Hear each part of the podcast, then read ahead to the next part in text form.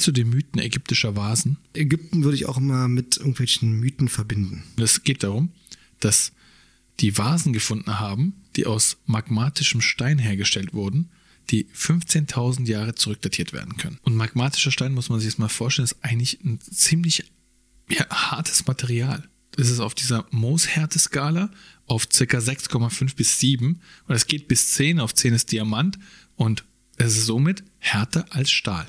Und jetzt haben Wissenschaftler, die bei Rolls-Royce arbeiten, mal so eine Vase in die Hände bekommen und haben alle möglichen Scans und so durchgeführt.